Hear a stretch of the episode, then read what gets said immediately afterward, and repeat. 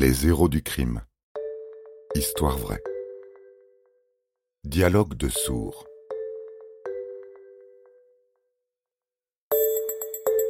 Vous êtes fasciné par les films de gangsters.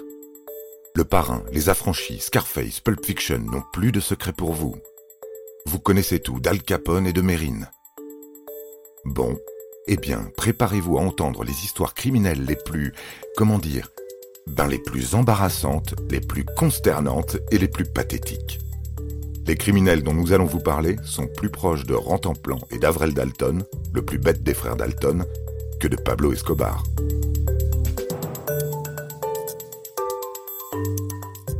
À 41 ans, on se réveille parfois dans son lit et on se demande ce qu'on a accompli dans sa vie. Tandis que certains se rassurent avec la famille qu'ils ont fondée ou la carrière qu'ils ont bâtie, d'autres, moins vernis, décident de braquer une banque. C'est arrivé durant cet été 1995, à Berlin, lorsque Klaus Schmidt se lance dans le grand banditisme.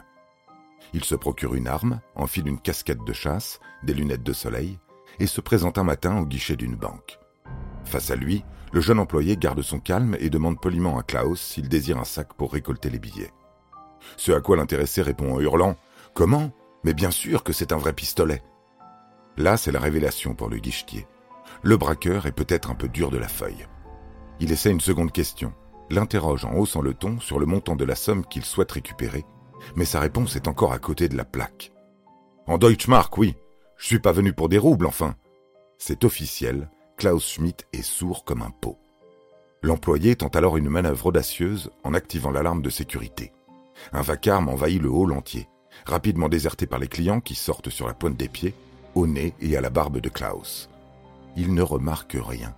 Bien au contraire, il hurle au guichetier de se manier, rappelant plusieurs fois qu'il est un tueur entraîné et qu'il commence à perdre patience. Justement, quelques minutes plus tard, les sirènes de police retentissent depuis la rue. Quatre officiers pénètrent dans la banque et arrêtent en douceur le braqueur qui n'a strictement rien entendu du début à la fin.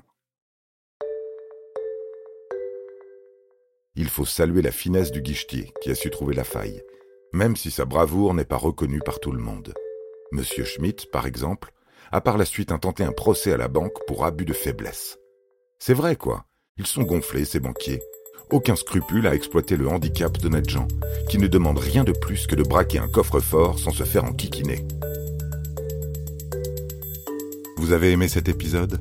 N'hésitez pas à le commenter, à le partager et à le noter. À bientôt pour de nouvelles histoires. Studio Minuit, créateur de podcasts addictifs.